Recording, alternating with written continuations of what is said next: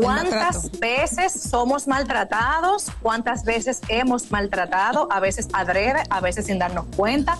Es un tema común y reiterativo en los vínculos humanos. Se ha creído históricamente que violentar es como golpear, pero no, violentar es alterarle el bienestar a una persona o la estabilidad por una conducta, actitud o palabra que le ofenda, que le dañe, que le ultraja. Hay personas, Aide, que lo que hace es que lo normalizan. Sí, para esas personas, Oscar, es más difícil salir de una relación abusiva. ¿Por qué? Porque si vienen de un hogar donde fueron abusados, se emparejan con una persona que les hace lo mismo, lo ven normal, porque ya yo lo he vivido, ya mi cerebro conoce esto, y entonces prefieren quedarse a estar solos, pasar trabajo o tener menos entrada económica, menos comodidad, o que me digan que yo te dejé y que yo soy mala porque te dejé.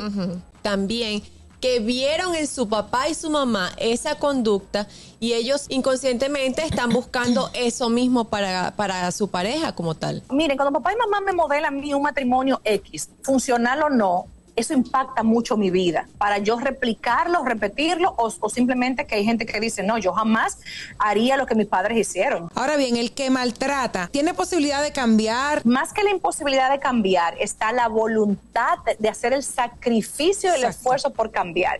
Pero mire, el que está siendo maltratado sí puede salir. El gusto, el gusto de las 12.